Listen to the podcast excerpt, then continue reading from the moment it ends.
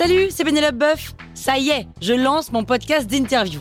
Il s'appelle On tisse la toile et c'est un podcast qui révèle la face cachée des invités.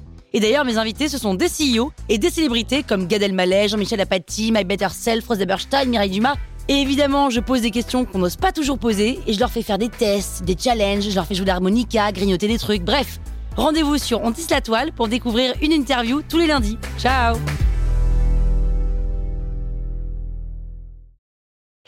Sur écoute. Salut, c'est Caroline Jurado. Vous avez envie de capter la crypto? Vous êtes au bon endroit. Un épisode par jour et vous aurez fait le tour. Vous allez devenir riche. Power Angels. La tokenomie, déjà, c'est pas un gros mot. Et non. Mais avant de tout expliquer, il y a un truc important que je veux te rappeler. Une crypto, c'est toujours une monnaie digitale. C'est simplement une monnaie qui sert à faire des échanges d'argent d'un nouveau type mais c'est toujours associé à ce que moi j'appelle un projet crypto. En général, c'est une application qui évolue dans l'univers décentralisé de la blockchain et qui propose une valeur ajoutée à l'écosystème. Exemple. Dans le sport, il y a une application qui s'appelle socio.com. Le but de l'app, c'est de permettre aux fans de participer à la vie des équipes qu'ils soutiennent en gros. Et bien tout le fonctionnement de l'application est basé sur sa crypto-monnaie qui s'appelle le Chiliz.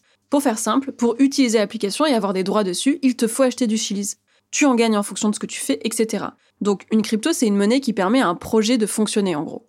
Au moment de la création d'une crypto, on va définir des règles qui vont la régir et ces règles, elles ne pourront jamais être modifiées. Ce sont des smart contracts, on en a parlé plein de fois. Donc une crypto ou un token, c'est pareil, hein, c'est défini par un ensemble de règles dans un smart contract qui est enregistré dans la blockchain, celle sur laquelle le token évolue. Exemple, dans le code de création du Bitcoin, il a été décidé qu'il y en aurait 21 millions de jetons. Eh bien, ça ne pourra jamais être modifié. Aujourd'hui, on va parler de ces règles, parce qu'elles définissent la tokenomie d'une crypto. Car une crypto, elle a son cours, donc son prix, qui évolue en fonction du marché, donc de l'offre et de la demande, et il faut que l'offre soit inférieure à la demande pour que le prix de la crypto augmente. Et il y a certains facteurs que tu peux maîtriser, qui permettent de favoriser cette situation. Ces facteurs-là, tu vas les provoquer grâce aux règles qui régissent la crypto. Et on appelle ça la tokenomie, l'économie du token. Token plus économie, tokenomie quoi. C'est des bons marketeurs hein, en crypto?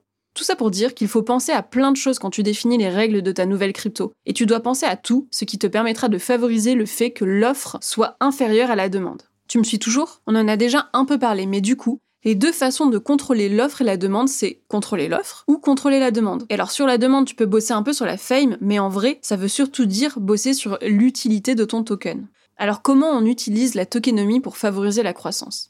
La tokenomie, ça sert donc à faire en sorte que le token d'un projet crypto favorise un écosystème économique durable autour du projet. T'as remarqué que j'ai essayé de le dire de plein de façons différentes pour être sûr que tu comprennes. Parce que je sais, c'est un peu technique au début. Alors il y a deux choses que tu peux faire, contrôler l'offre et contrôler la demande. Sur le contrôle de l'offre, eh bien tu vas définir combien tu veux de pièces en circulation. Et pour ça, tu peux jouer sur combien est-ce que tu crées de pièces au lancement du projet, combien est-ce que tu en donnes à l'équipe du projet, quel pourcentage des pièces tu vas garder pour la trésorerie et le développement du projet, comment tu fais en sorte que les fonds d'investissement qui t'accompagnent ne revendent pas leurs pièces à la première victoire pour faire de l'argent facile, tu peux aussi prévoir ce qu'on appelle du burn, c'est détruire régulièrement des pièces en circulation pour qu'il y ait toujours plus de demandes que d'offres. Et ensuite, tu as le contrôle de la demande. Bon, on a dit, à part la fame, c'est surtout l'utilité du jeton qui nous intéresse. À quoi il sert ben, pour payer des éléments à l'intérieur et à l'extérieur du projet, pour participer au projet et à sa gouvernance, pour accéder à différentes applications du système, en gros, ça veut dire que si un token ne semble pas méga utile,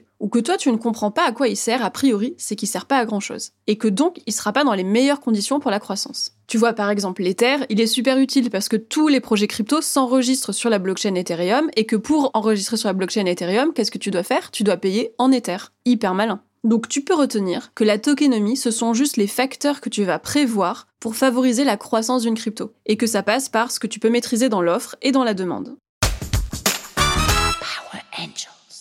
Toile sur écoute.